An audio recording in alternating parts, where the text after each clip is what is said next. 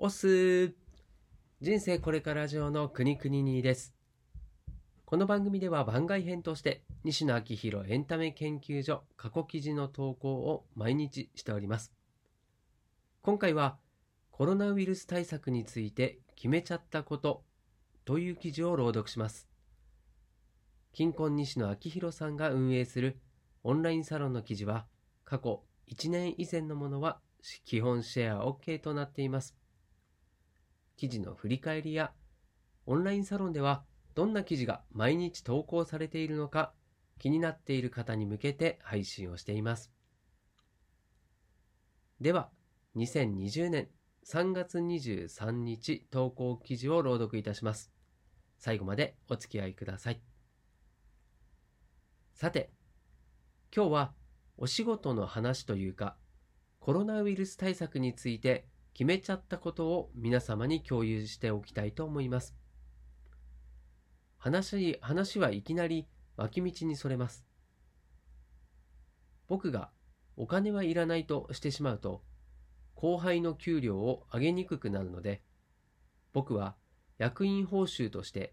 ある程度受け取りますが、とはいえ、僕は自分が稼いだお金を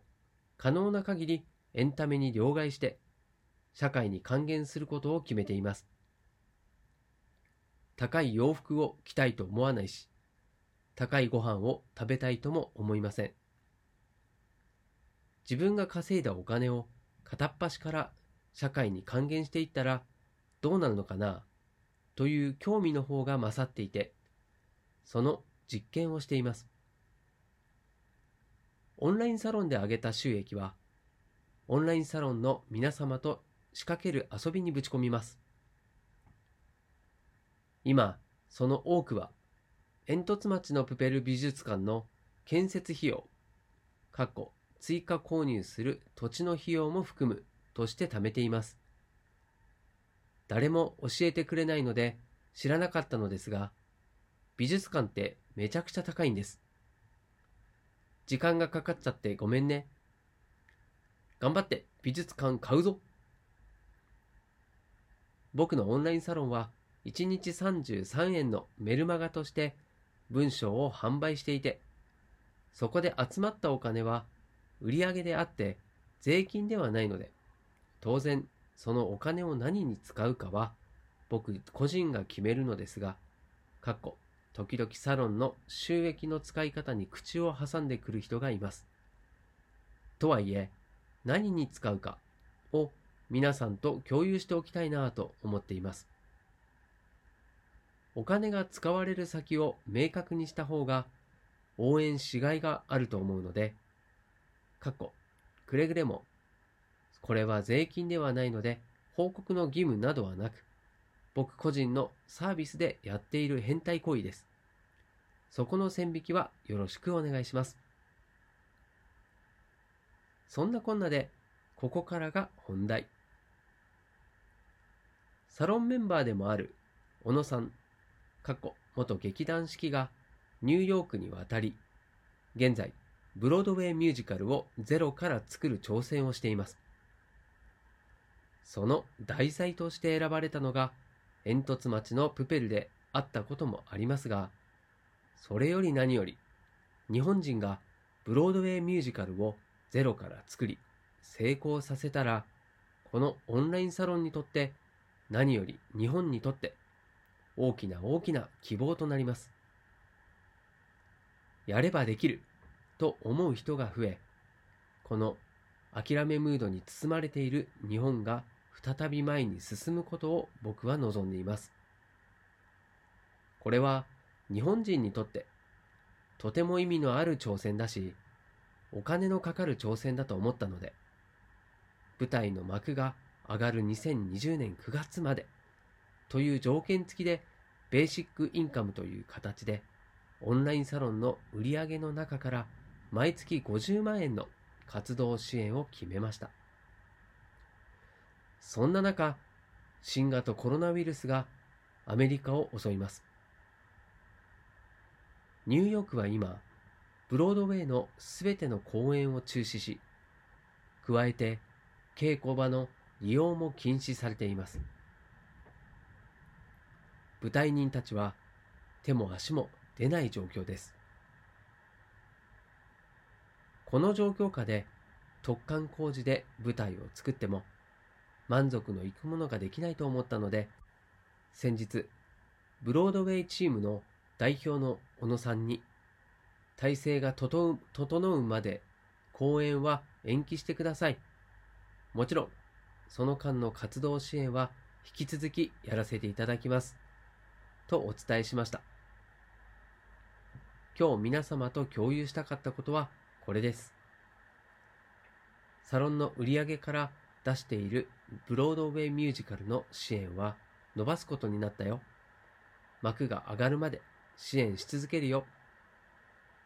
でもって、ここからはブロードウェイ担当の瀬戸ちゃんにお願いなのですが、ブロードウェイミュージカル、煙突町のプペルの YouTube チャンネルを立ち上げる前に、冒頭に西野昭弘からのメッセージを入れて、